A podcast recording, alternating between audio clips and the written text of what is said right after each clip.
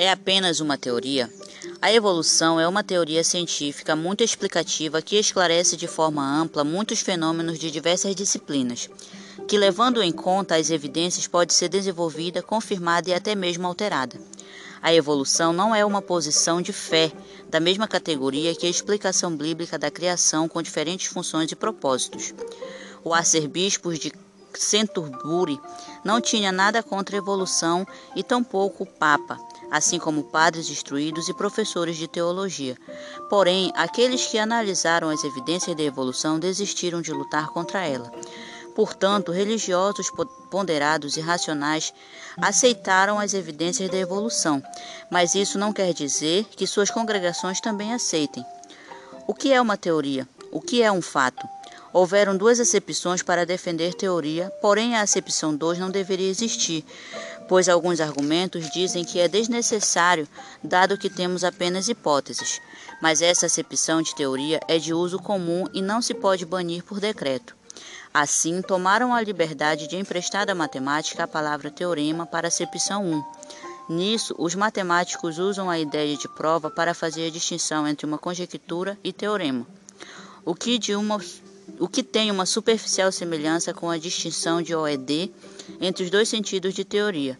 Portanto, se tornará um teorema quando provado, e o senso comum estaria disposto a chamá-lo de fato de Goldbeck. Uma vez descoberto, será promovido de conjectura de Goldbeck a teorema. O último teorema de Fermat, como a conjectura de Goldbeck, é uma proposição sobre números para a qual ninguém encontrou exceção. A maioria dos matemáticos achou que Fermat estava equivocado quando afirmou ter a prova que faz a diferença entre conjectura e teorema. Mas o senso comum trata que, no mesmo sentido em que a teoria de que a Terra é redonda e não plana é um fato, e que a teoria de que as plantas verdes obtêm energia do Sol também é um fato.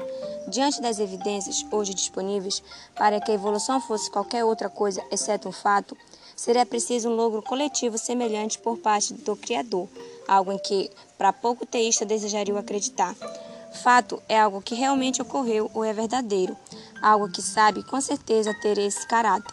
Portanto, uma verdade específica conhecida por observação efetiva ou testemunho autêntico, encontrar-te com o merante inferido ou com a conjectura ou ficção. Experimentos psicológicos deram-nos espantosas demonstrações que deveriam preocupar qualquer jurista inclinado a dar um peso superior ao depoimento de uma testemunha ocular. O professor Daniel J. Simões, da Universidade de Illinois, deu um célebre exemplo. Os jogadores entram e saem do círculo e trocam de lugar enquanto fazem passes e quicam a bola. A cena é bem complexa. Antes de ser exibido o filme, somos avisados de uma tarefa para testar nosso poder de observação. Depois de mostrar o filme coligir as contagens, o experimentador fez a seguinte pergunta: Quantos de vocês viram o gorila? A maioria do público ficou surpresa. Como assim? O experimentador torna exibir o filme, mas dessa vez diz às pessoas para assistirem despreocupadamente. Nove segundos depois, um homem vestido de gorila surge no centro do círculo de jogadores. Para e olha para a câmera. Bate no peito como se desprezasse as evidências das testemunhas oculares. E então sai de cena, com a mesma calma de antes. Ele fica à vista por nove segundos, mais de um terço do filme. No entanto, a maioria das testemunhas não o vê. 25 segundos, justamente porque estiveram contando com os passes da bola. A inferência cuidadosa pode ser mais confiável que a observação efetiva, por mais que a nossa intuição relute em admiti-lo. O filme do gorila ou algo parecido talvez deva ser exibido a todos os jurados ou juízes antes de deliberarem sobre um veredito. É bem, é bem verdade que, em última análise, a inferência tem de ser baseada na observação por nossos órgãos dos sentidos. No caso da evolução, como no da deriva continental, a inferência depois do evento é só o que temos à disposição, pela óbvia razão de que só viemos a existir depois do evento. O mundo é como o mundo deveria ser, sem interferência de outras histórias, que pudesse conduzir ao presente.